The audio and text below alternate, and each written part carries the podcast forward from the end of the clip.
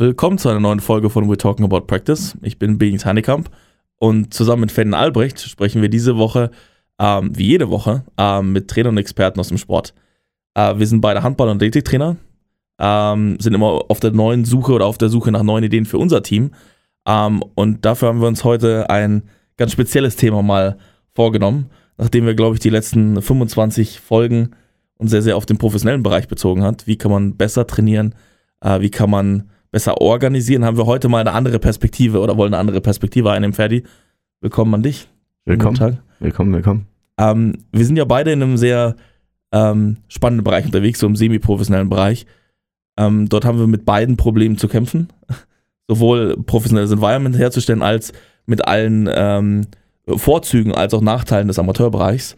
Und ich glaube, gerade durch die Corona-Krise ist ganz, ganz viel Spannendes passiert, generell im Vereinssport in Deutschland. Und deswegen haben wir uns heute einen Trainer eingeladen. Wer ist heute bei uns, Ferdi?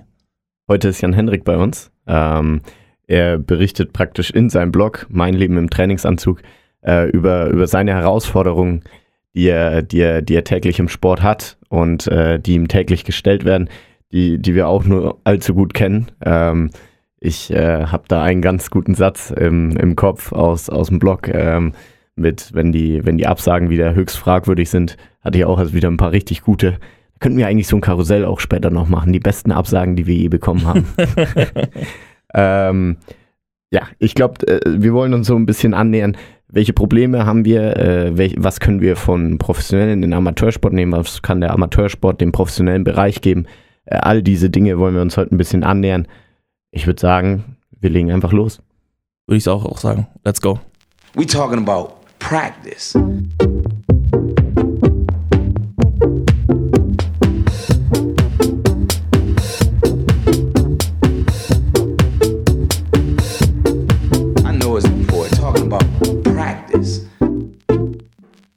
Sodala, willkommen, Jan Hendrik.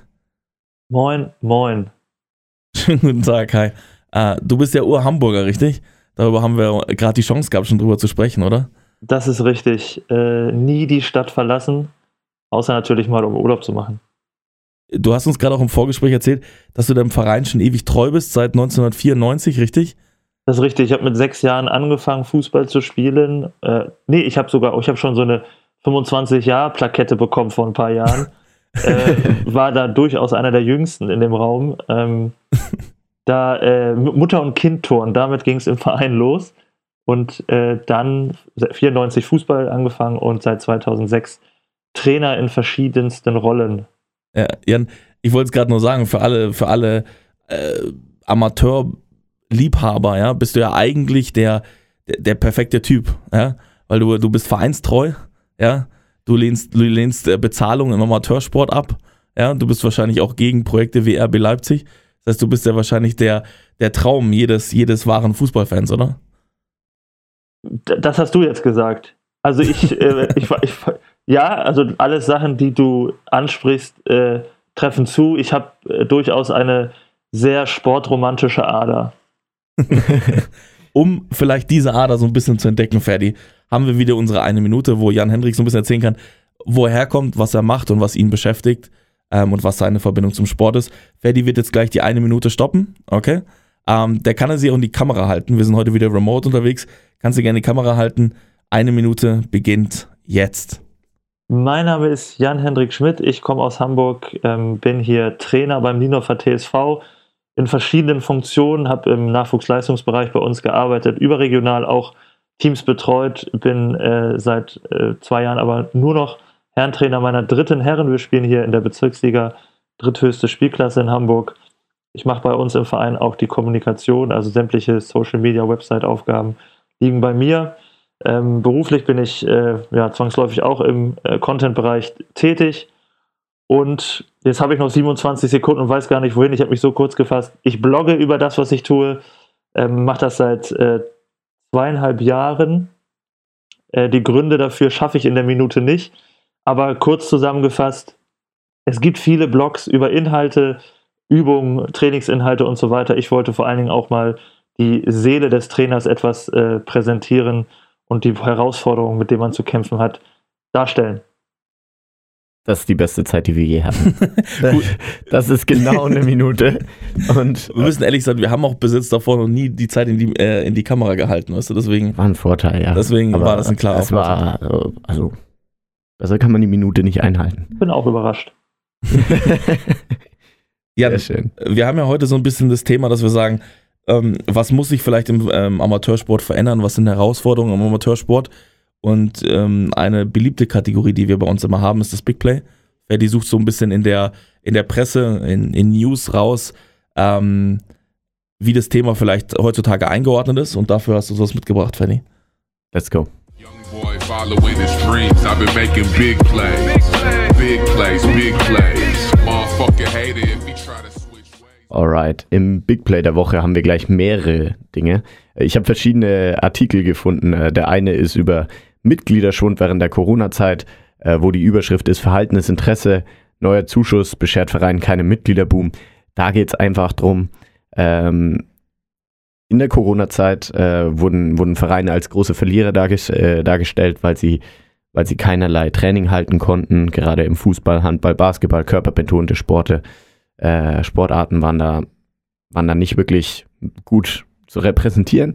Ähm, und dann gab es eine Entscheidung, dass man äh, eben Schülern des Schuljahres 21-22 den Jahresbeitrag bei Vereinen von bis zu 30 Euro einfach abnimmt, ähm, die, die aber nichts gebracht hat letztendlich. Die Leute sind trotzdem nicht in den Verein gekommen.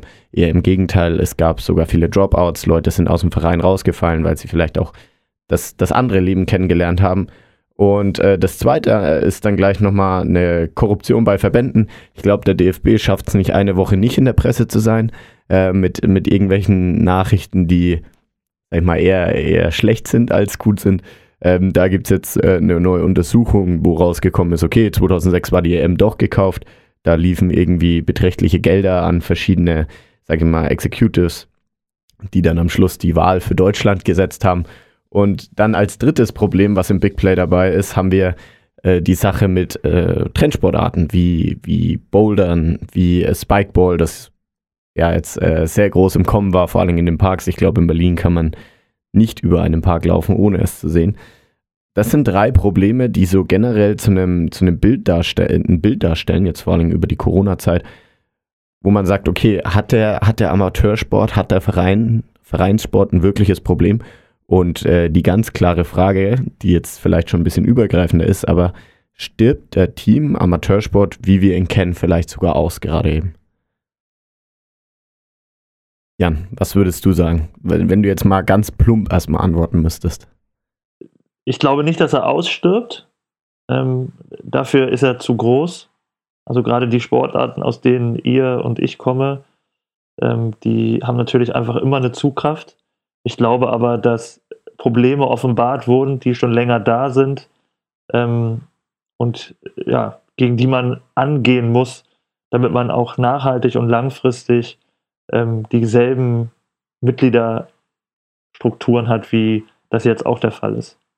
Wie hast du es denn jetzt erlebt über die, die Corona-Zeit? Sind bei dir Leute rausgefallen oder hast du, hast du eher das, das gegenteilige Beispiel, dass du sagst, es sind eher Leute noch dazu gekommen? Wie hast du es erlebt? Also ich habe, also wir haben eine ziemlich eingeschworene Truppe ähm, aus Freunden gegründet und es ist sehr, sehr unüblich, dass Leute, also alles jetzt schon 14 Jahre her tatsächlich und es sind auch viele noch dabei, sehr, sehr unüblich, dass Leute von sich aus sagen, ich mache nicht weiter. Wenn es jetzt nicht unbedingt sportliche Gründe hat, sondern stimmungstechnische Gründe. Und das gab es jetzt. Zweieinhalb Leute, einer so ein bisschen auf Standby Remote und äh, zwei haben aufgehört ähm, weil das Leben äh, in der kompletten Selbstbestimmung, was die Freizeitgestaltung angeht, dann doch zu attraktiv gewesen zu sein scheint. Mhm.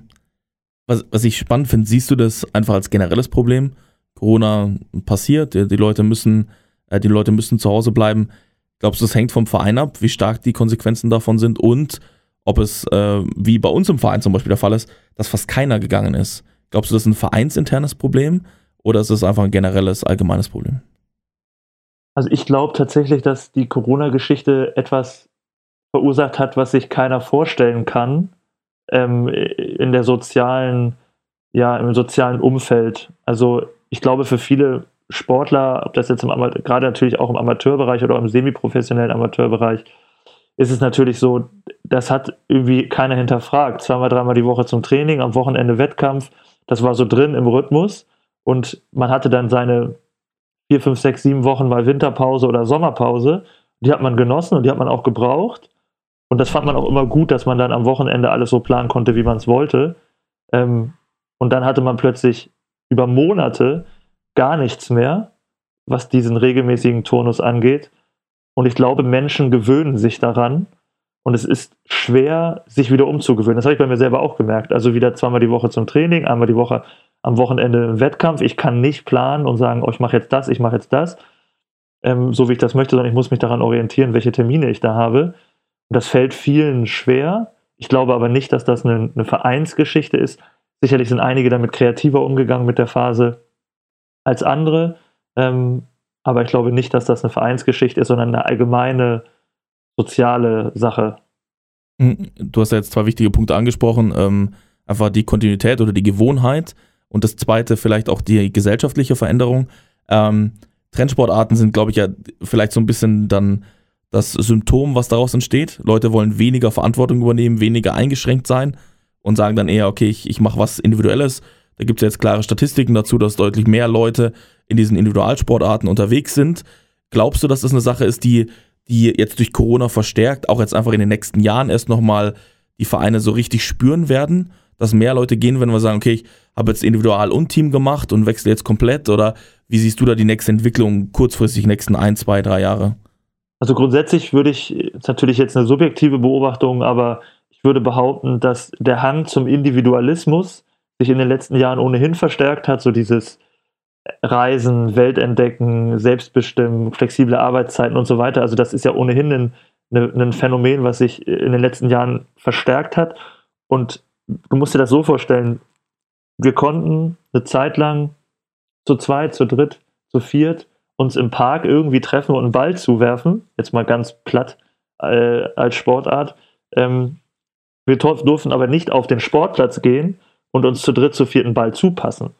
Und das war das Problem. Also die Freizeitgestaltung hat sich ja in den öffentlichen Raum verlagert. Ich wurde zwar so quasi dazu genötigt, im öffentlichen Raum irgendwas zu machen, als dass ich es im Vereinsrahmen machen konnte auf dem Sportplatz, obwohl die Situation völlig identisch war.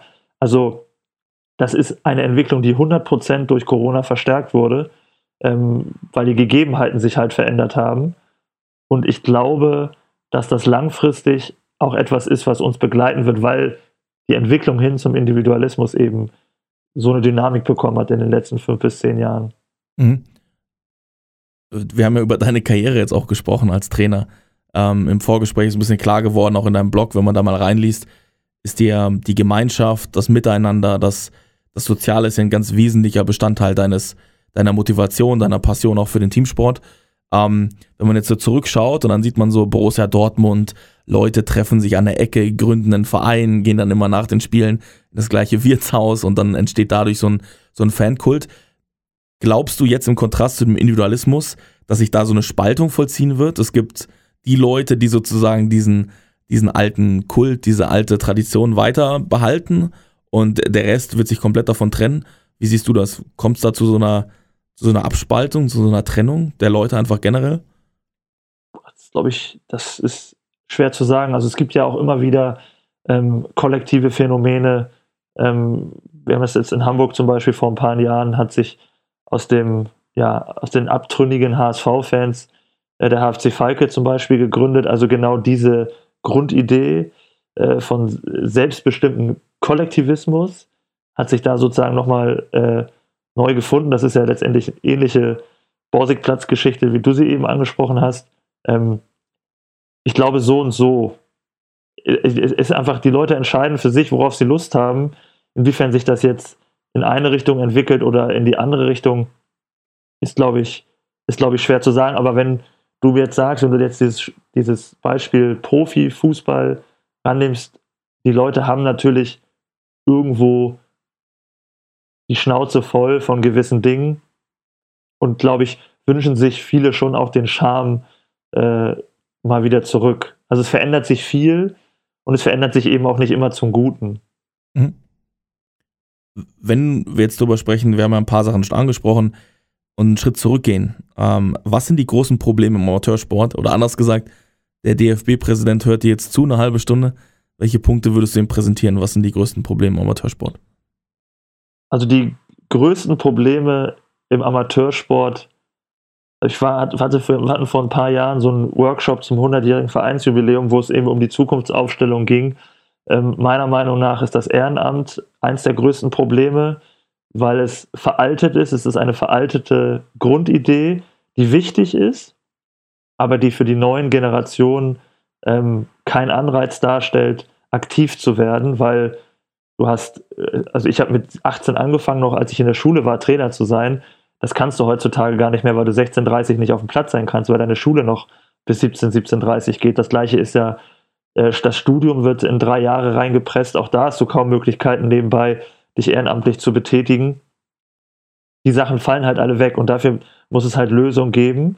Ähm, das ist sicherlich die größte Herausforderung. Ich glaube auch, dass die Verbände sich von der Basis extrem entfernt haben.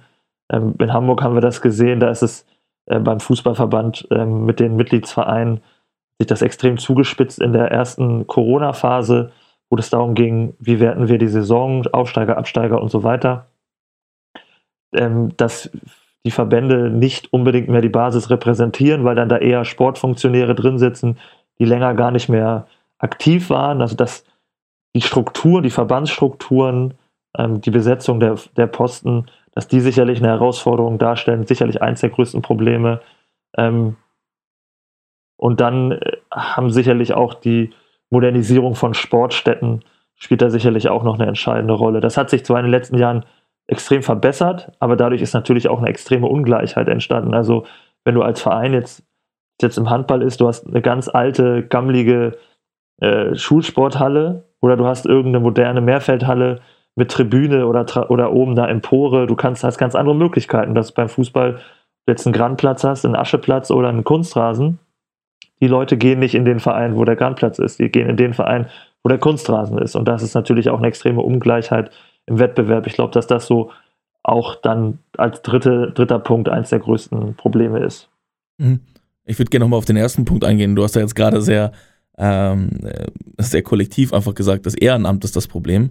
Ist es das Konzept, die Wahrnehmung oder die Organisierung des Ehrenamts? Alles.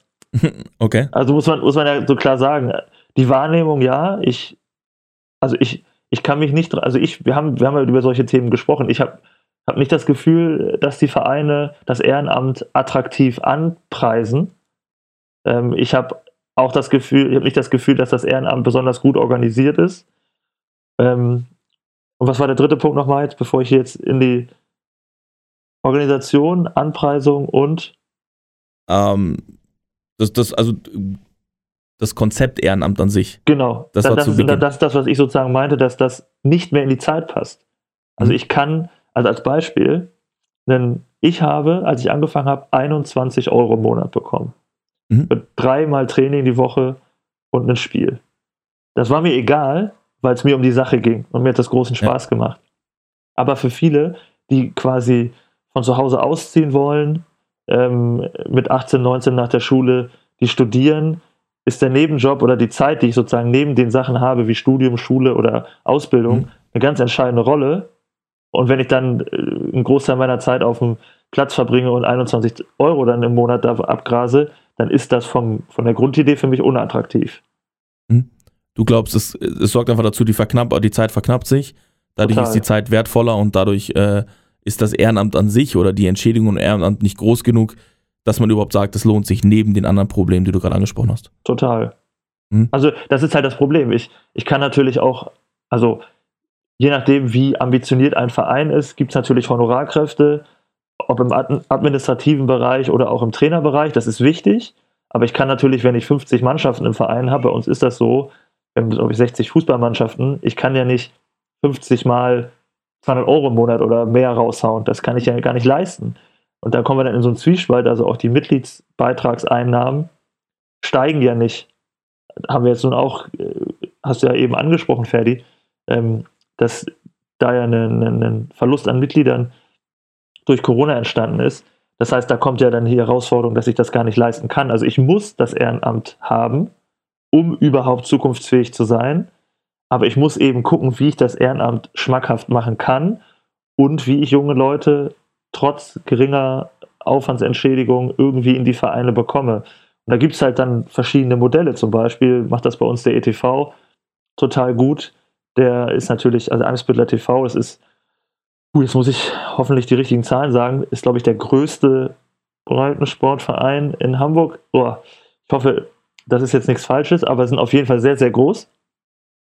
Und die haben FSJler, äh, duales Studium, äh, Sachen, die sie anbieten. Und das ist natürlich etwas, wo du junge Leute in die Vereine bekommst und das Interesse wächst und auch die Strukturen verjüngst und die Angebote verjüngst, als wenn dann nur der 65-Jährige, ganz wichtige Leute, der 65-Jährige aus seiner Perspektive versucht, irgendein Angebot zu generieren. Mhm. Ich, ich glaube, das ist ein ganz wichtiger Punkt, den du, den du äh, angebracht hast, weil Fakt ist ja auch, ein Trainer, ein Trainer muss ja heutzutage was mitbringen. Ja? Ähm, die Anforderungen gerade von Elternseite sind, glaube ich, äh, so groß wie noch nie. Äh, wer einmal mit äh, Eltern im, im, vor allem im Jugendsport zu tun hatte. Großer Spaß. Äh, der weiß, er weiß, er weiß, mit was er zu kämpfen hat. Ist die Frage, was muss man denn heute überhaupt als Trainer mitbringen? Also, wie viel muss ich denn am Schluss investieren? Das also ist das, ja, ja. Ja, also, ist, also das kann man natürlich auch aus unterschiedlichen Perspektiven sehen. Was muss ich mitbringen? Im Zweifel Lizenzen damit ich irgendwie auch auf dem Papier was hermache. Ich bin immer der Meinung, eine Lizenz macht aus dir keinen guten Trainer, sondern das ist sozusagen die Fähigkeiten, die du hast. Ähm, Lizenzen kriegt man auch mit weniger Fähigkeiten durchaus mal. Ähm, aber mittlerweile gibt es bei uns zum Beispiel im Jugendleistungsbereich ist alles Lizenztrainer. Die müssen natürlich dann aber auch alle wieder bezahlt werden. Jeder Trainer, der dann irgendwo ab einem gewissen Niveau auch trainieren möchte, muss diese Lizenz mitbringen, hat er sich die im Zweifel selber äh, bezahlen müssen und so weiter. Also der finanzielle Invest ist als Trainer ja auch schon da. Und ähm, was so Soft Skills angeht, klar, du musst Pädagoge sein, als, äh, als gerade im Jugendbereich. Du bist Pädagoge und Kommunikator in allererster Instanz. Also du hast ja Kinder zwischen, was weiß ich, 6 und 14, 15, 16 Jahren. Jede Altersstufe hat andere Herausforderungen.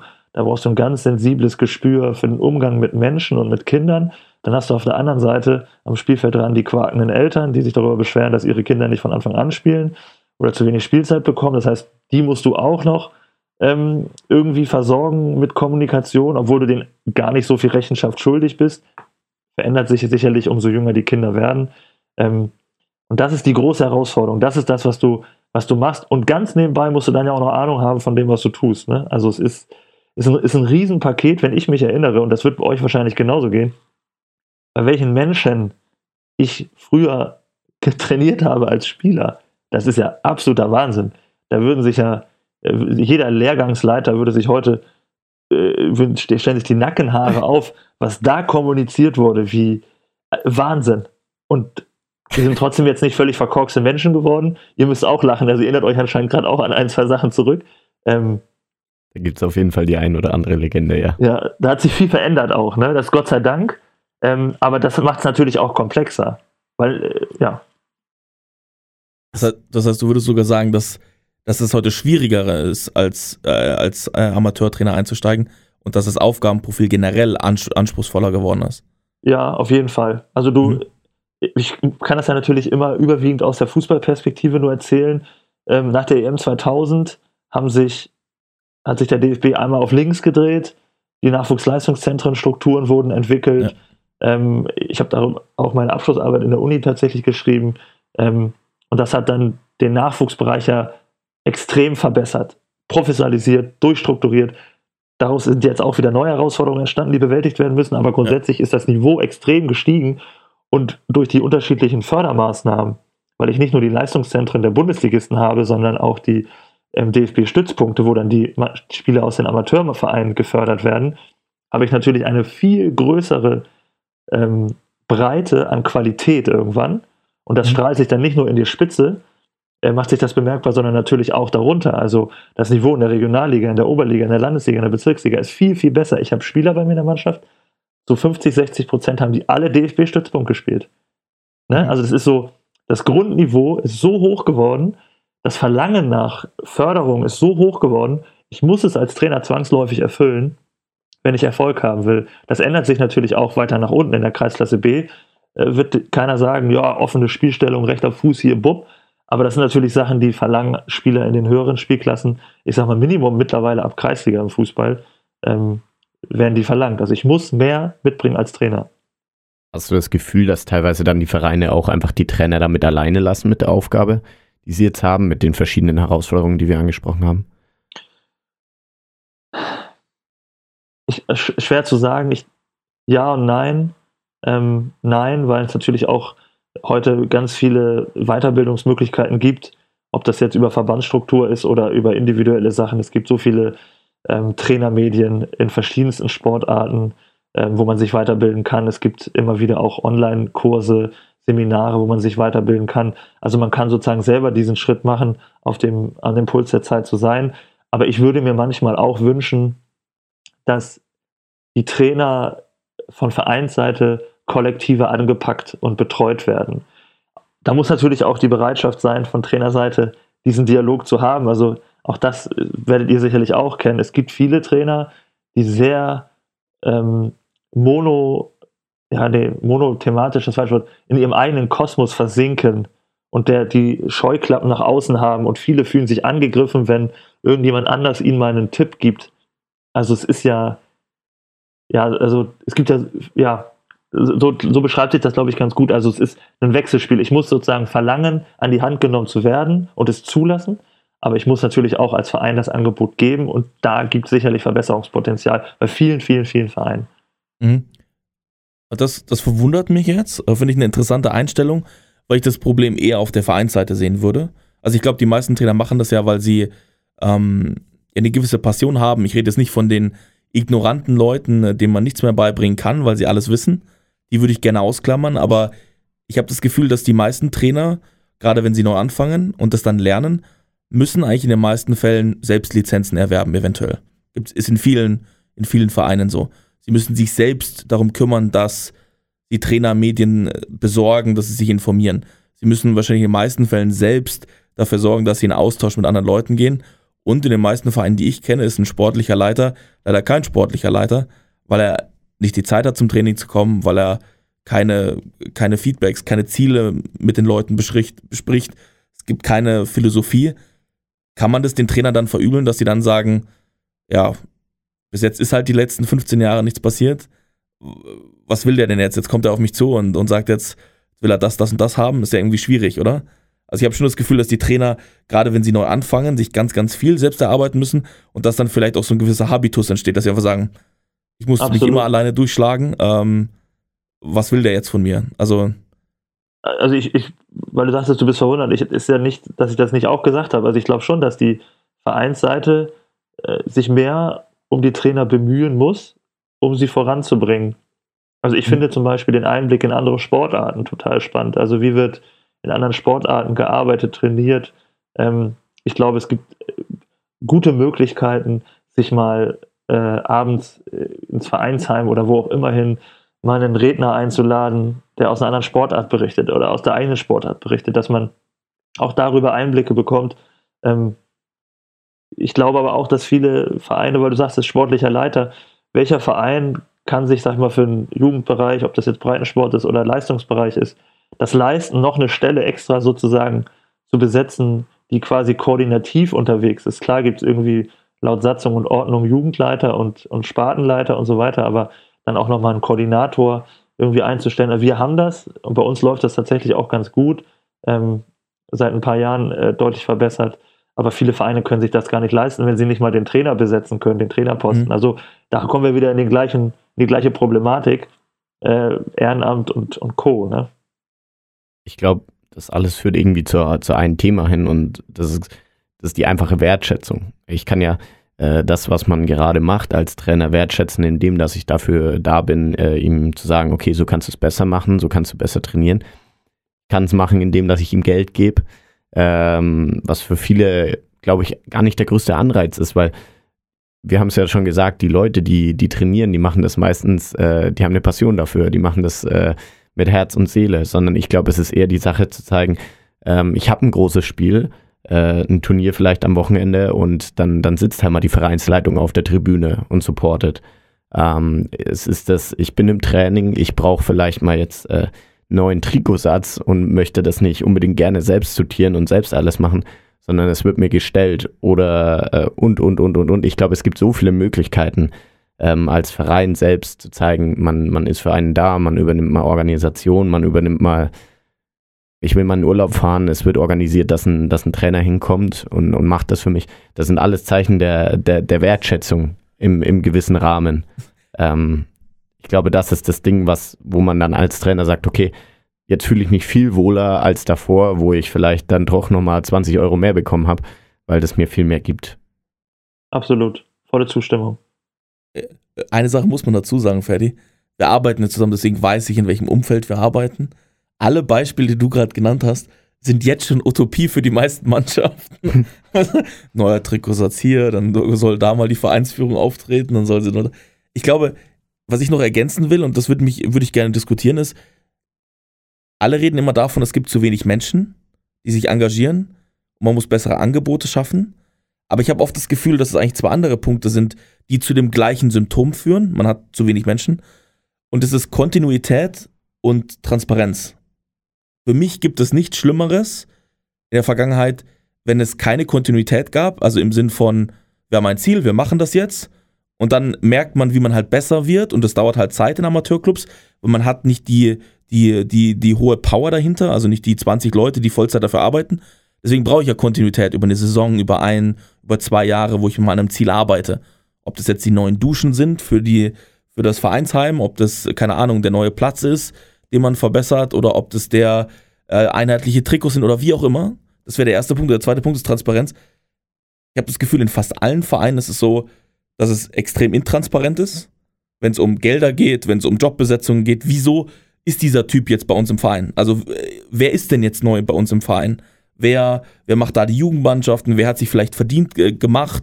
Wer hat vielleicht einen Sponsor besorgt? Wieso kriegen wir denn kein Geld von der, von der Stadt oder wieso wird es bei uns nicht gemacht, aber zwei Straßen weiter wird der Fußballplatz saniert? Ich glaube, die zwei Punkte sorgen für so eine extreme, sagen wir so, die Leute sind bereit, viel zu leisten, aber kriegen halt immer auf die Fresse, indem sie halt äh, immer an diesen zwei Sachen irgendwie ein bisschen scheitern. Wie siehst du das, Jan? Also gerade den letzten Punkt finde ich total spannend und äh, kann voll zustimmen. Nimm da jetzt die Corona-Zeit als Beispiel. Ähm, die Vereine haben weiter Mitgliedsbeiträge genommen. Ja. Ähm, ich habe bis heute sozusagen keine transparente Kommunikation von, von unserem Verein wahrgenommen. Also ich hätte, also als Beispiel, die Leute haben ja bereitwillig weiter gezahlt. Ja. So, die Bereitschaft war ja da und dann kam aber irgendwann so, hm, wie sieht es eigentlich aus? Kann man damit mal aussetzen? Wie ist so der Plan? Wir haben jetzt acht Monate im Winter, sieben, acht Monate nicht stattgefunden. Und dann hätte ich, habe ich gesagt, für mich war da ganz klar, das ist natürlich jetzt Fußballabteilung das eine, darüber konnte, konnte ich dann mit den Jungs kommunizieren, Gesamtverein das andere. Das Geld geht ja an den Gesamtverein. Warum kann ich als Verein nicht einfach sagen, Leute, wir sind am Arsch, ja, Corona ist hier, nimmt uns total hops und wir brauchen eure Solidarität. Sonst schaffen wir diese Zeit nicht. Und da ist auch keiner, der dann sagt, ja, ciao, sondern sagt, oh ja, schön, dass ihr so offen mit uns darüber redet. Aber einfach das weiter einzukassieren im Quartal, schön die Beiträge ähm, und nichts dazu zu sagen, das finde ich so. Pff. Und genau das ist das, was du eben ähm, meinst. Ne? Wenn jetzt so, eine, so ein äh, Sportstättenprojekt zum Beispiel ansteht, mach das doch transparent. Sag doch, wo, wie der Stand ist. Ne? Versuch die Mitglieder zu informieren. Aber, und jetzt kommen wir nämlich wieder zum entscheidenden Punkt, da ist dann ja auch wieder eine Ressourcenfrage. Die Leute, die das ehrenamtlich machen, wenn es dann eben zum Beispiel eine Spartenfrage ist, da ist dann wieder mehr Ehrenamt. Im Gesamtverein ist dann vielleicht ein bisschen mehr Hauptamt. Ähm, du musst die Ressourcen haben, zu sagen, oh, ich schreibe einen Newsletter oder ich mache Facebook oder ich mache Instagram oder was auch immer. Es muss ja Leute geben, die das machen nebenbei. Ne? Und ich glaube, dass viele Vereine ähm, sich professioneller aufstellen müssen im Gesamten. Das geht natürlich vor allen Dingen für Mitglieder starke Vereine, Mitglieder schwächere Vereine werden immer äh, ehrenamtlich geführt werden. Aber ich muss Hauptamt schaffen und das so strukturieren, umstrukturieren, dass ich das auch finanzieren kann, damit ich genau diese Transparenz herstellen kann. Mhm. Da muss ich aber sagen, dann wäre meine erste Intention zu sagen, man, man setzt Ressourcen falsch ein, weil ich habe das Gefühl, die meisten Vereinsbosse, Vereinsvorsitzende, Abteilungsleiter haben eher Angst, Fehler zu machen und die dann einzugestehen, als zu sagen, hey, wir haben ein Problem, wir wollen es zusammen lösen. Und ich habe auf der anderen Seite das Gefühl, die meisten Mitglieder sind eher offen zu helfen, wenn sie sagen, unserem Verein geht es nicht gut oder wir brauchen das, das und das. Wer ist denn bereit, ein bisschen zu helfen? Lieber 2000 Ameisen, 2000 Mitglieder haben, die alle einen ganz kleinen Teil leisten, weißt du, anstatt immer zu erwarten, dass alle von sich aus ganz, ganz viel leisten. Ich glaube, das ist einfach nicht mehr zeitgemäß. Und ich glaube, dass die, die Verantwortlichkeiten oben sich halt weniger darum kümmern sollten, welche Farbe die Trikots nächste Saison haben, sondern halt mehr wirklich ihre Position als Führungsperson wahrnehmen sollten.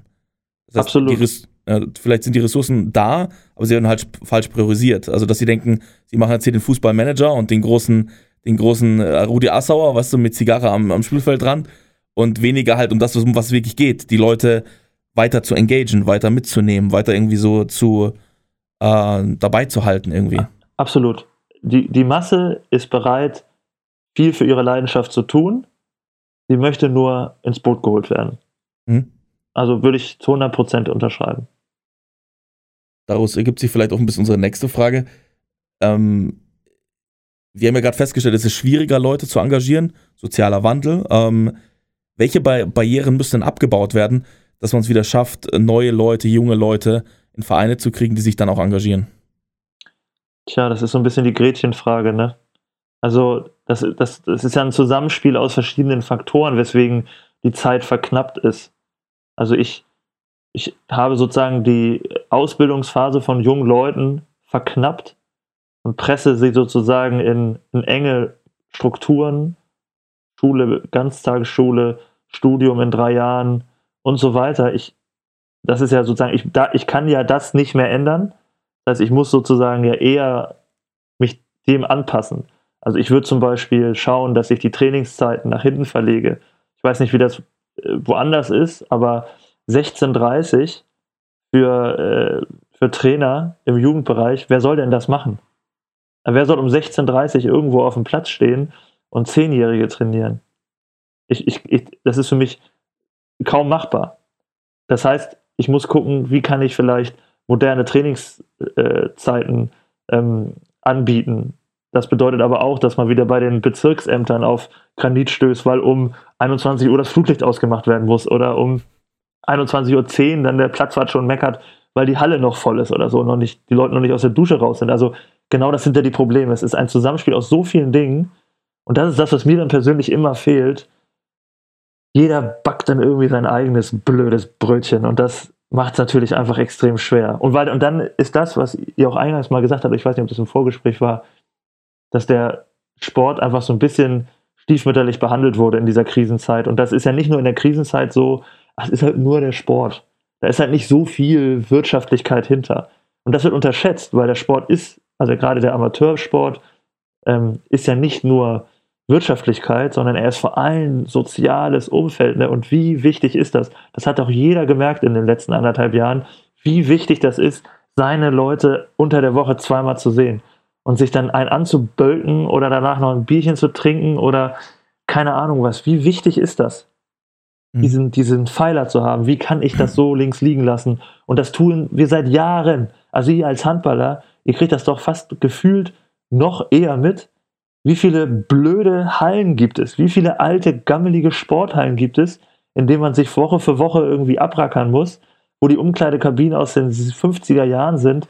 Das ist doch alles. Äh, also, also, das sind Dinge, in die muss ich investieren, weil dann kann ich mich nicht wundern, wenn die Leute alle aufhören. Man wird halt einfach, ich glaube, man wird am Schluss in, in seinem eigenen Progress und äh, Progression praktisch geblockt. Das hattest du eingangs auch gesagt, Ben. Ähm, du willst mehr machen, du willst voranschreiten und äh, dann macht der, der, wie du schon gesagt hast, der Heimbad um neun das Licht aus. Du brauchst mehr Trainingszeiten, um den nächsten Schritt zu machen. Ähm, da musst du erstmal für kämpfen. Und ja. ich glaube, da wird Sinn machen, wenn, wie du gesagt hast, mehrere Leute sich mit kleinen Aufgaben daran beteiligen, vielleicht für den Hallenwart ähm, das besonders wegzuräumen, ähm, vielleicht für den einen Schulvorsitzenden, wo man in der Halle ist oder wo man den Sportplatz hat, ähm, eine Nettigkeit bereitzustellen, um dann zu sagen, okay, vielleicht, wie kann ich daran arbeiten, dass ich irgendwie mir alle, alle verschiedenen Sachen so bereitstelle, dass ich am Schluss diese Halle endlich nutzen darf oder dass ich am Schluss mehr Trainingszeit bekomme. ist, glaube ich, ein Schlüssel, wo man, wo man eher zusammenarbeiten muss, um dann diese Möglichkeiten ja, bereitzustellen. Was ich immer ganz spannend finde, ist, der Ansatz, der kommt mir ja schnell drauf. In jedem Gespräch mit jungen Leuten, egal in welcher Liga, kommt man ja schnell zu dem Punkt, dass man sagt, wir müssen was verändern. Dann kommt man auch schnell zu dem Punkt, dass man sagt, wir müssen es auf mehr Schultern verteilen. Und was mich dann so schockiert ist, egal ob young, äh, jung oder alt, ähm, egal ob in welcher Liga, es scheint so zu sein, dass der Führungsstil in Vereinen, auch durch die Regularien, weil die sehr, sehr alt sind, ich meine, die Strukturen, dass man da Kassenwart braucht und Jugendwart und wie auch immer, diese ganzen Vereinsrechtsgeschichten, die es da gibt, ja, dass man da denkt, man braucht mehr, mehr Datenschutz als, äh, als, als bei der NSA oder so, ja, braucht man, braucht man alles, man braucht alles genau so, wie es sein muss. Und dann wundert man sich, dass junge Leute sich nicht, äh, dass junge Leute sich nicht äh, engagieren. Das ist ja so, als würde man sagen, du gehst als Hobby zum Bürgeramt in Berlin und versuchst dir immer einen Termin zu organisieren und dann deine Adresse umzumelden oder sowas als wäre das dein Hobby. Und dann sagen alle, wieso engagierst du dich denn nicht? Wieso engagierst du dich nicht? Das ist für mich so unverständlich, dass man sagt, diese alten Vereinsstrukturen sind noch da. Und das habe ich sogar erlebt, dass es egal auch bei jungen Vereinsvorsitzenden zum Teil so ist, die haben entweder Angst vor den Regeln oder die Alten, die halt so sagen, das ist der Führungsstil, ich bin hier der Vereinsboss mit Lederjacke und Kippe am, am, am, am, am Platzrand, weißt du? Erzähl den jungen Leuten, wie es funktionieren kann. Da verstehe ich, da verstehe ich, verstehe auch die Leute nicht, dass sie sagen, okay, ich muss mich auch ändern, ich muss mich anpassen, ich muss vielleicht mal anstreben, das irgendwie klarer, einfacher und verlässlicher zu machen. Das ist für mich, ja? Druck dir doch mal eine äh, Vereinssatzung aus. Ja. Äh, die kommt doch automatisch in Schreibmaschine äh, raus, ja. ausgedruckt in Schreibmaschinenschrift. Das ist doch, also es ist doch absoluter Wahnsinn. Das hat doch mit äh, modernen Strukturen überhaupt nichts zu tun. Und ich bin immer daran gefesselt. Und dann hast du das Problem, wir haben das bei uns hier beim, beim Niederfer TSV so, dass wir einen meiner Meinung nach sehr fähigen Vorstand hatten, der neue Sachen ähm, implementieren wollte, neue Mitgliederstruktur, äh, Beitragsstruktur. Und dann hat aber die größte Abteilung, das ist eine Turn, die Turnabteilung, stellt sich einfach quer. Was dann die genauen Gründe sind im Einzelnen, das springt hier den Rahmen. Aber sie stellt sich einfach quer, weil sie die mitgliederstärkste Abteilung ist und die bei der Jahreshauptversammlung immer den Rest überstimmt. Und hat Vorstand gesagt, ich kann nicht mehr, ich habe keine Lust mehr, wir treten geschlossen nicht mehr an. Und genau das ist das Problem. Es, es gibt dann auch das ist das, ne, so, so sehr sich die Masse engagieren möchte, so sehr ist der einzelne Bereich auch nur für seinen einzelnen Bereich irgendwie un unterwegs. Ne? Also es gibt dann in Vereinen, wo jetzt nicht ein reiner Handballverein oder ein reiner Fußballverein da sind, es gibt halt dann unterschiedliche Abteilungen, die haben unterschiedliche Interessen, unterschiedliche Nutzungsansprüche für die Sportanlagen und so weiter. Und da gibt es natürlich dann auch immer wieder einen Knall. Und wenn du dann versuchst, das, was du jetzt eben gesagt hast, die Strukturen mal anzupassen und modern zu machen und zukunftsfähig aufzustellen, dann gibt es halt irgendeinen, der so reaktionär denkt, dass es einfach nicht vorangeht. Und dann verzweifeln die, die es eigentlich können, und hören auf. Und wer bleibt am Start? Ja, die alten Reaktionären, die genau den gleichen Mist ausbremsen, mhm. den sie seit, äh, den, den, die Sachen ausbremsen und den Mist weitermachen wollen, den sie seit Jahren machen, weil das war ja schon immer so. Es, es ist unendlich schlimm. Und dann kommt jetzt, jetzt muss ich das noch mal sagen, weil du es eben angesprochen hast, die Datenschutzgeschichte das ist natürlich ein wichtiges Thema und ich hoffe, ich sage jetzt nichts Falsches. Aber wenn ich sozusagen mich dazu entscheide, so auf Social Media unterwegs zu sein, da ist ja zum Beispiel der Ort, wo ich junge Leute ansprechen kann, auch fürs Ehrenamt begeistern kann zum Beispiel. Da sind die jungen Leute unterwegs. Dann mache ich aber auf Social Media irgendwie so einen blöden äh, Account und fülle den mit irgendwelchen Stockbildern, null Emotionen, statt dass ich dann Sachen poste aus dem Vereinsleben an sich, weil ich habe aber keine Einverständniserklärung von dem 16-Jährigen und so weiter, die schriftlich abgesegnet ist von der Mutter und das ist nicht alles bürokratisch abgesegnet. Ja, frag ihn einfach, ob er auf dem Foto sein will. Und wenn er sagt, ja, bin ich, ja, dann macht das Foto. Und wenn irgendjemand sich beschwert, nimmt das Foto raus. Aber ich kann doch nicht, also, ne, aber das ist auch eine Hürde äh, für viele, sich in dem Bereich so zu engagieren, dass ich junge Leute anspreche. Mhm. Ich hoffe, jetzt habe ich nicht so ein Kreuz noch geschlagen hier, aber ja was jetzt vielleicht als Folgefrage ähm, passend ist, ist, ist es das Vereinsrecht an sich, die Basis, die sozusagen den Verein noch zur Verfügung gestellt wird. In Deutschland hat man ja einen klar geregelten Ablauf, den muss man ja einhalten. Das heißt, das Vereinsrecht aktuell wird immer mit modernen Strukturen irgendwie in Konflikt stehen, weil es sind einfach alte Strukturen. Oder glaubst du, es gibt Lösungen und dann welche Lösungen, ähm, so Vereinsstrukturen auch ganz, ganz modern aufzustellen? Ich bin kein Jurist, ich glaube, dass das schwer zu beurteilen ist, sozusagen, was man machen könnte. Ähm, ich glaube, wir, also so, so, eine Satzung ist ja erstmal per se typisch deutsch. Ne? Das muss alles gut sein und geordnet sein und wir brauchen 37 Beisitzer im Vorstand, die stimmberechtigt sind und so weiter. Also es ist so, ich kann ja, das ist halt erstmal Deutsch. Ich glaube, wir brauchen aber auch gewisse Strukturen, um uns an den lang zu hangeln. Ähm, nur, also jetzt mal als Beispiel, meinst du, ein 18-Jähriger weiß, was ein Rechnungsprüfer oder ein Kassenprüfer ist? Was der macht, da steht ein Kassenprüfer. Das ist also ein deutsches Wort, Kassenprüfer. Sowas hast du in der Satzung drin ähm, ich glaube, dass man auch moderne, modernes Wording braucht, ja, dass man das auch aus diesem Juristendeutsch schon ein bisschen rausnimmt, so eine Satzung, dass das, dass das mehr in so, in so Leitliniensprache geht oder so. Ne? Also, wisst ihr, was ich mhm. meine? Ich, ob, was da möglich ist, auch das ist ja, was hat das für eine riesen äh, Lawine, die du damit auslöst, wenn du das revolutionieren oder reformieren möchtest. Boah, was ja. da alles dranhängt, ne? Was, was ich immer spannend finde jetzt in der Diskussion selber ist, auf der einen Seite sagen wir, wir müssen jetzt auf jeden Fall die Einverständniserklärung jedes einzelnen Sportlers mitnehmen für die Datenschutzerklärung. Wir brauchen bei der Hauptversammlung brauchen wir einen Personalausweis, wir brauchen ähm, Einverständnis der El Eltern und dann noch zum Stimmen irgendwie eine Vollmacht oder so. Dann gibt es alles, ja. Dann muss man beim, beim, beim Sportamt alle Hallen anmelden und das, das noch machen die großen Fragestellungen wie sexuelle Gewalt in Sportvereinen, Rassismus in Sportvereinen, ähm, Veruntreuung von Geldern, obwohl man sechs Kassenprüfer hat, ähm, die, die Themen wie äh, Doping im Sport und auch im Amateursport und so, diese Themen werden in Satzungen meistens nicht geregelt oder sind dort überhaupt nicht präsent. Oder wie findet man neue Leute? Also diese ganzen praktischen Ansätze und ganz akuten Probleme, die es ja auch in der Breite gibt, die finden dort gar keine Beachtung. Und ich glaube, das ist vielleicht so ein erster Schritt, um dort dort, äh, dort vorwärts zu kommen, dass man sich vielleicht mehr damit beschäftigt, was habe ich für Probleme und die Satzung hilft mir, diese Probleme irgendwie einzuordnen oder irgendwo eine Handlungsanweisung, wie ich diese Probleme lösen kann. Ja, auf jeden Fall. Also ich glaube, es gibt tatsächlich auch Satzungen, worüber du Leute aus Vereinen ausschließen kannst, die sich nicht benommen haben. Ne? Ich glaube, mhm. das gibt es ja dann doch immer wieder, aber auch da ist das Wording dann das Entscheidende. Also wir sind ja, wenn die Satzung aus den 70er Jahren stammt oder aus den 80er, 60er, I don't know, wie soll denn da äh, Diversität und äh, Antirassismus und so weiter, wie soll denn das da überhaupt erw erwähnt worden sein, wo das in den Jahrzehnten ja auch absolut gelebte Struktur, äh, äh gelebt, gelebter Habitus war, mhm. Äh, Leute mit, andere, mit anderen äh, sexuellen Orientierungen, anderen Glaubensrichtungen und so weiter einfach komplett auch auszuschließen. Also mhm. das ist jetzt eine sehr pauschale Aussage, war sicherlich nicht überall und immer so, aber das wissen wir ja, dass die Denke aus Vergangenheit, aus der Vergangenheit ja, äh, ja, heutzutage kriegst du die nicht mehr unter in Sportvereinen. Und gerade Sportvereine sind ja das äh, große Sammelbecken verschiedenster Strömungen und absolut bin ich bei dir. Und das ist das, was ich eben meinte. Das hast du oft in Leitlinien oder so einer Vereinsphilosophie, die ist dann so schön auf der Website, auf der siebten Unterseite steht dann mal irgendwo äh, unsere Philosophie.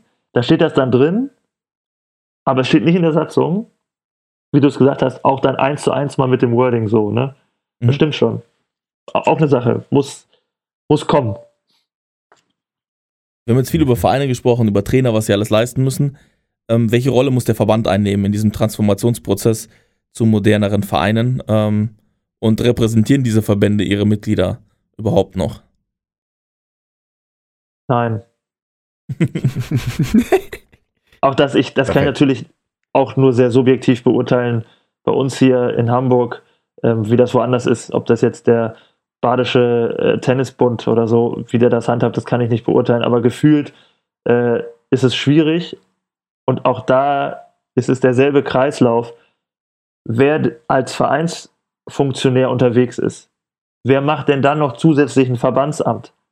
Ne? Und ich muss an der Basis sein, um gute Entscheidungen zu treffen für die Vereine, die ich repräsentiere. Und wenn die Ämter sich äh, Jahr für Jahr, weil kein Gegenkandidat antritt und keiner Bock hat, sich da irgendwie Gedanken zu machen, einer muss es ja machen, yo, 90 Prozent Ja stimmen, wenn dann wieder beim Präsidenten abgestimmt wird und so weiter. Ähm, äh, die Strukturen sind auch veraltet, weitgehend unprofessionell, auch wenn der Hauptamt ist, aber auch null modern. sprichst auch kaum junge Leute an. Ähm, also ich habe hier den Eindruck gehabt, das hat sich jetzt dadurch verbessert, ehrlicherweise. Da hat Corona den, einen positiven Effekt gehabt. In Hamburg war es so, der Verband aus meiner Warte aus hat sich bei der Politik, und das ist seine Aufgabe, nicht dafür stark gemacht oder genügend dafür stark gemacht, dass Sport stattfinden kann, in welchem Rahmen auch immer. Ich habe immer, ich bin jetzt, ich habe immer gesagt, gerade in den ersten Phasen, als es noch keine Impfung und so weiter gab, musst du Pause machen. Wenn die Zahlen hoch sind und das Risiko groß ist, musst du Pause machen. Gerade in dem ersten Lockdown, wo auch noch wenig Erkenntnisse darüber waren, wie sich das äh, unter freiem Himmel verbreitet und so weiter, da musst du Pause machen. Aber ich glaube, dass es halt auch viele Angebote geben kann, die äh, zwischen gar nichts und Wettkampfbetrieb gewesen wären. Also, und das ist eine Sache, die gar nicht stattgefunden hat über eine lange Zeit. Alle haben immer nur den Wettkampf gesehen oder gar nichts. Und nicht irgendwie in kleinen Gruppen Training hätte man viel früher, viel einfacher machen können, unter freiem Himmel, äh, mit Tests, irgendwann dann ab Winter und so weiter. Und da hat sich der Verband nicht genug dafür eingesetzt, dass es kreative Lösungen gibt. Aber wer soll kreative Lösungen finden, wenn er nicht kreativ ist? Ne? Und da ist dann die Personenfrage, ist ein entscheidender Faktor, aber auch dieses sich stark machen. Als Verband repräsentierst du die Interessen deiner Mitgliedsvereine. Und du musst dafür einstehen. Und wenn du das Gefühl hast, das Echo ist XYZ, dann muss ich dieses Echo bei der Politik vertreten. Und das hat hier nicht stattgefunden. Dadurch kam der Wandel, dadurch gab es eine, ähm, äh, eine, Gemeinschaft, eine Interessensgemeinschaft von Vereinen, dadurch äh, sind neue Leute in den Verband gewählt worden, jetzt äh, bei der letzten Versammlung und so weiter. Das hat was bewegt tatsächlich dann durch Corona, dass da so ein Aufwachen stattfindet. Wir müssen auch aktiver in der Verbandsstruktur äh, uns engagieren. Mhm. Du hast ja im Vorgespräch auch erzählt, ihr seid eine dritte Mannschaft, ihr bezahlt kein Geld. Im Fußball ist es durchaus üblich, im Amateursport auch schon Geld zu bezahlen. Ähm, welche Rolle spielt Geld aktuell im Amateursport und welche Rolle muss es vielleicht in der Zukunft spielen? Äh, also jetzt werde ich wahrscheinlich ganz viele Amateurmannschaften bei uns in Hamburg vom Kopf stoßen, aber Geld darf im Amateurbereich überhaupt keine Rolle spielen. Also ich sag mal, Regionalliga jetzt im Fußball, ich glaube im Handball ist Regionalliga die dritte Liga, ne? Oder gibt's mit, nee, gibt, gibt mittlerweile auch eine dritte Liga, ne? Ja. ja. Also, also auch die Regionalliga, die vierte Liga. Ich finde, in der Regionalliga ist das grundsätzlich okay, weil du halt weitere Wege hast. Ähm, du brauchst also ein bisschen, hast ein bisschen mehr strukturelle Sachen, die du, die du, die du irgendwie als Herausforderung hast und dafür brauchst du dann durchaus auch finanzielle Mittel. Und da kann das dann auch okay sein, wenn dann Spieler mal irgendwie Aufwandsentschädigung bekommen. Die sind dann halt mittlerweile, das was ich vorhin meinte, auch besser ausgebildet, kommen von einem anderen Niveau und so. Da finde ich das okay, ist im Fußball dasselbe. Aber abwärts finde ich es schon fragwürdig. Oberliga im Fußball könnte ich auch noch verstehen, weil das in vielen Regionen auch dann der Verein ist, wo dann äh, der Bauunternehmer aus der Region sich engagiert oder äh, was weiß ich was, das ist dann irgendwie okay. Und abwärts ab Landesliga runter, finde ich, dürfte es kein Geld geben. In keinster Form. Keine Aufwandsentschädigung, gar nichts.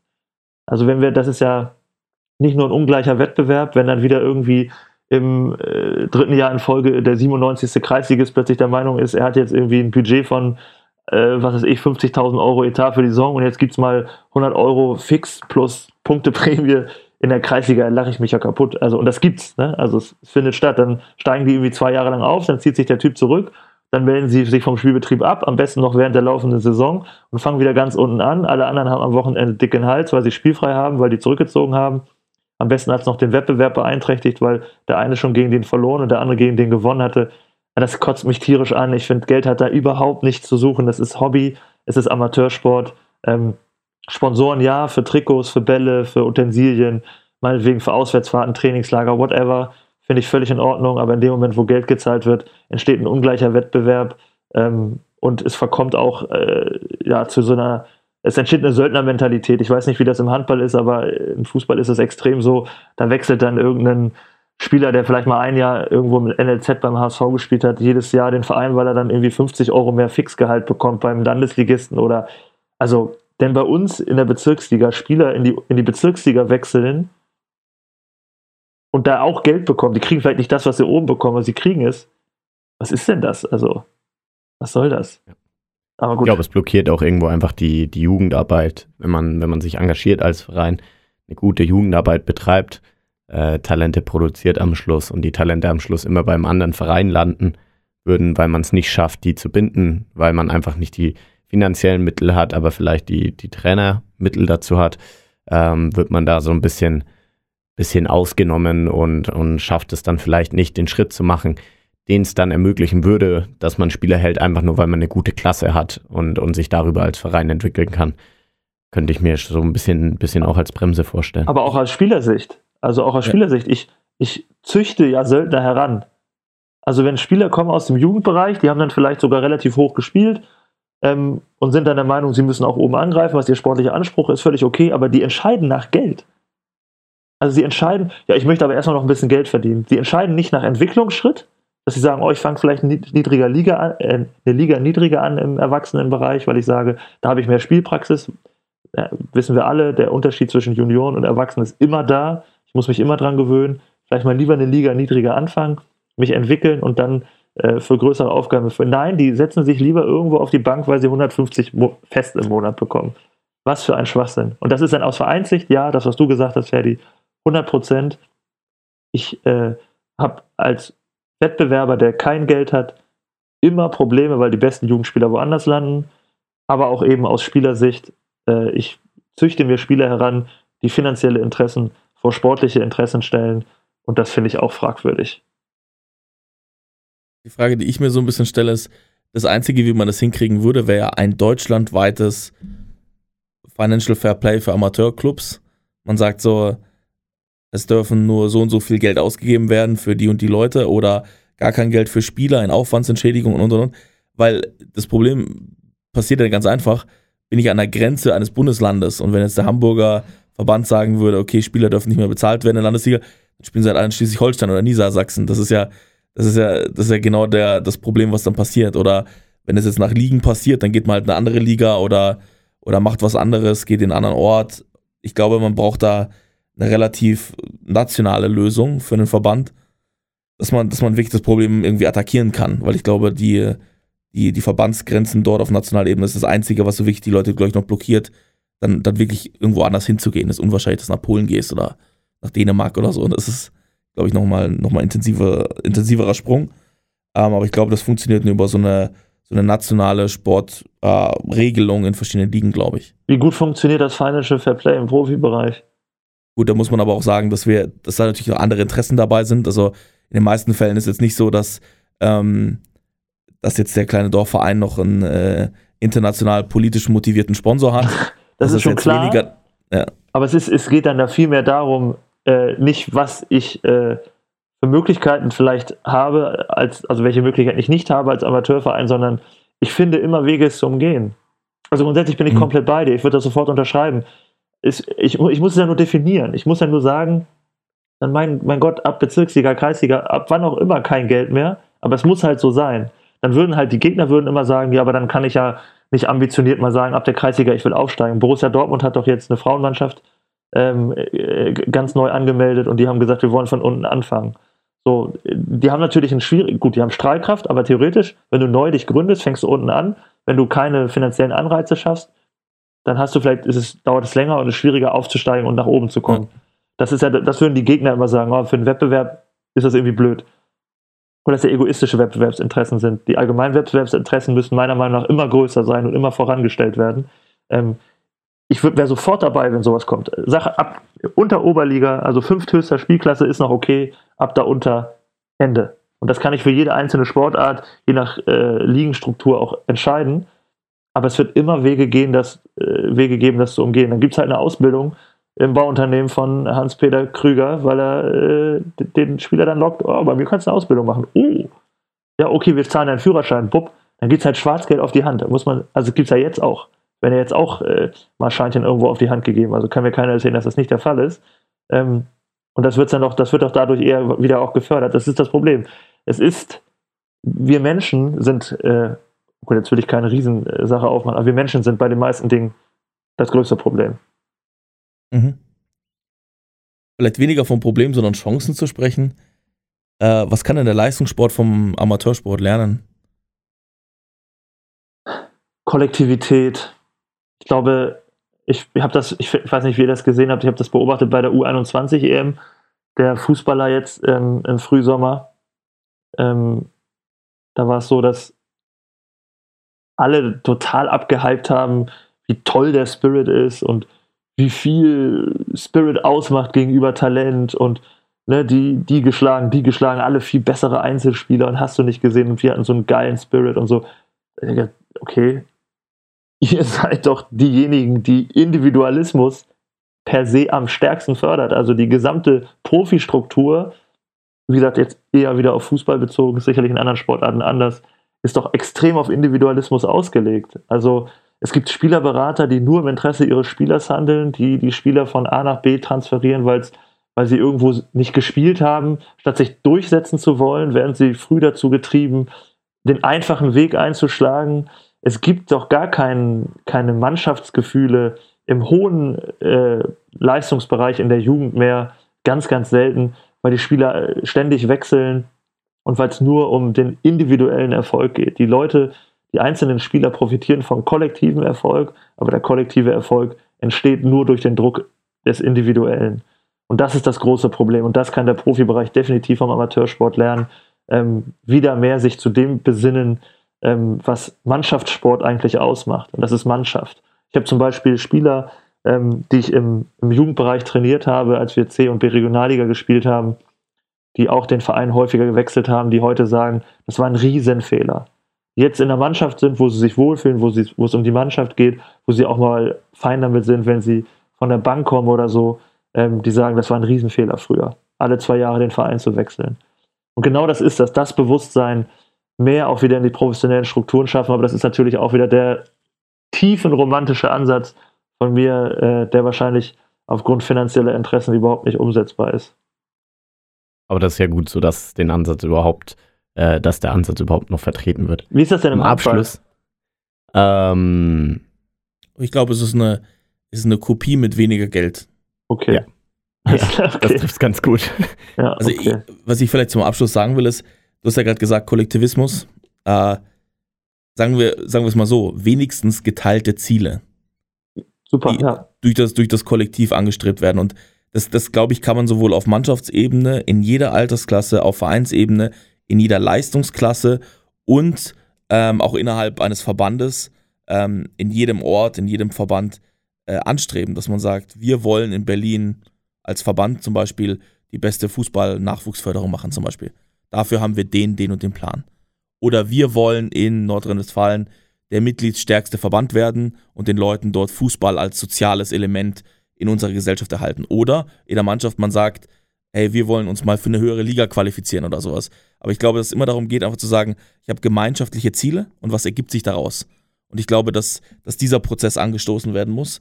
Weil wenn ich immer sage, was habe ich denn davon und nie drüber nachdenke, was wollen wir denn zusammen erreichen, ähm, glaube ich, hast du keine Chance. Also dann wird man sich davon immer weiter entfernen. Aber auch das ist ja eine Entwicklung in unserer Gesellschaft, die in den letzten Jahren radikal zugenommen hat, ja. dass das, was habe ich denn davon, äh, wird ja immer stärker. Es gibt auch diese gemeinschaftlichen äh, Gedanken viel weniger und immer seltener. Also ist doch das Problem. Wir werden ja zum, zum Individualismus äh, ja, gezwungen quasi, zur Selbstverwirklichung, Selbstverwirklichung, mhm. Selbstverwirklichung. Ja, also als Beispiel, jeder von uns, der Vereinssport gemacht hat, das Größte am Vereinssport ist, am Mannschaftssport ist doch, sich auf das Training und auf das Spiel zu freuen. Seine Freunde, muss ja nicht mit jedem befreundet sein in der Mannschaft, unter der Woche zu sehen und mit denen irgendwie blöden Kram zu labern in der Kabine ähm, und sich draußen dann äh, abzureagieren oder auszupowern und am Wochenende mit anderen zu messen als Mannschaft. Was bringen wir am Ende? Wir gewinnen 2-0, ich schieße die zwei Tore, die Mannschaft ist nach fünf Minuten nach Abpfiff weg, ich gehe nach Hause, dann kann ich auch Tennis spielen ne? oder Tischtennis oder was weiß ich was. Tolle Sportarten, aber halt individuell. Aber das Geile ist doch, zu gewinnen als Mannschaft, sich in so einer Jubel, in so einem Jubelkreis hinzustellen, alle umarmen sich, danach in der Kabine machst du Musik an, das ist doch das, worum es geht, oder nicht? Also, und das muss ich, das muss ich an erste Stelle stellen. Das muss ich auch den Spielern in den jungen Jahren wieder beibringen, ähm, dass das ja das Wichtigste ist. Das ist, das ist Mannschaftssport. Ja. Vielleicht trifft es gleich auf meine letzte Frage. Wir haben immer zum Abschluss des Podcasts äh, eine Frage, die wir allen stellen. Und das ist äh, die folgende. Was ist dein größtes sportliches Ziel? Das muss nicht nur für dich als Person sein, sondern vielleicht auch für dich als Trainer oder als Blogger, was auch immer. Also mein sportlich größtes Ziel als für mich und meine Aufgaben, die ich als Trainer habe, ich möchte unbedingt Meister werden einmal wieder. Ich habe, wir haben, wir sind aufgestiegen, wir haben Pokale geholt, ähm, ob das jetzt mit den Herren waren, auch mit der Jugend. Klar, da wurde mal irgendwo mal Staffelmeister in der F-Jugend oder sowas. Aber ich will eine Meisterschaft gewinnen. Ich will gar nicht aufsteigen, unbedingt. Ich will eine Meisterschaft gewinnen. Dann kommt der Aufstieg ein, geht damit einher. Aber dieses Gefühl, Erster zu sein mal wieder und mit der Mannschaft den Lohn einer langen Saison ähm, am Ende ein, einem zu heimsen und dieses Gefühl, das wäre für mich nochmal ein großes Ziel, als übergeordnetes und darunter kommt, besser werden. Klingt blöd und, und, und irgendwie typisch, aber es gibt nichts Besseres, als besser zu werden, oder? Also wenn du, du siehst, du machst irgendwas, du arbeitest irgendwo dran und am Wochenende wird es umgesetzt, oh mein Gott, wie ist das dieses Gefühl? Du sagst in der Halbzeit, wir stellen jetzt um, wir machen jetzt das und das, die Mannschaft setzt es um, du wirst besser, du gewinnst, was ist das für ein Gefühl? Also genau das, im Kleinen besser werden und im Großen Meister werden, das wäre schön. Hört sich gut an. Vielleicht, wenn die Leute dich noch erreichen wollen, äh, über den Podcast hinaus, wo können die, die Leute dich verfolgen? Ähm, bei Instagram mein Leben im Trainingsanzug. Ich glaube, das ist einfach auch nur Ad, mein Leben im Trainingsanzug zusammen. Ich check das lieber einmal, bevor ich jetzt hier äh, meinen eigenen Kanal nicht richtig wiedergeben kann. Okay, es ist natürlich, ich habe es maximal kompliziert gemacht, typisch deutsch, übrigens auch wieder mein Unterstrich Leben Unterstrich im Unterstrich Trainingsanzug. Ähm, das Ganze gibt es auch bei Facebook und die Webseite ist äh, mein Minus Leben Minus im Minus Trainingsanzug.de. Perfekt, sehr gut. Jan-Henrik, ich glaube, wir, wir sind von, von sehr guten Lösungen bis zu ein bisschen Ranten überall dabei gewesen, äh, was, was die ganze Thematik angeht. Äh, und sind da auf einer sehr, sehr ähnlichen Wellenlänge unterwegs gewesen. Mich hat sehr gefreut. Großen Danke, Spaß dass du im Podcast warst. Und ja, noch einen, noch einen schönen, erfolgreichen Tag. Das wünsche ich Ja. euch auch viel Erfolg für eure Aufstiegsrunde und äh, dann alles Gute. Ja auch. Danke. Ciao, ciao. Ciao, ciao. Ihr habt gerade die neueste Folge von We Talking About Practice gehört. Wenn ihr weitere Informationen zu unserem Gast sucht, hilft ein Blick in die Shownotes. Dort findet ihr alle wichtigen Links und Kontaktinformationen. Ebenso freuen wir uns über eure Wünsche und Anregungen. Schickt uns euer Feedback unter podcast.blindside.pro oder Blindside App auf Instagram. Wir hoffen, es hat euch gefallen. Bis zur nächsten Episode bei We're Talking About Practice Euer Ferdi. und Ben.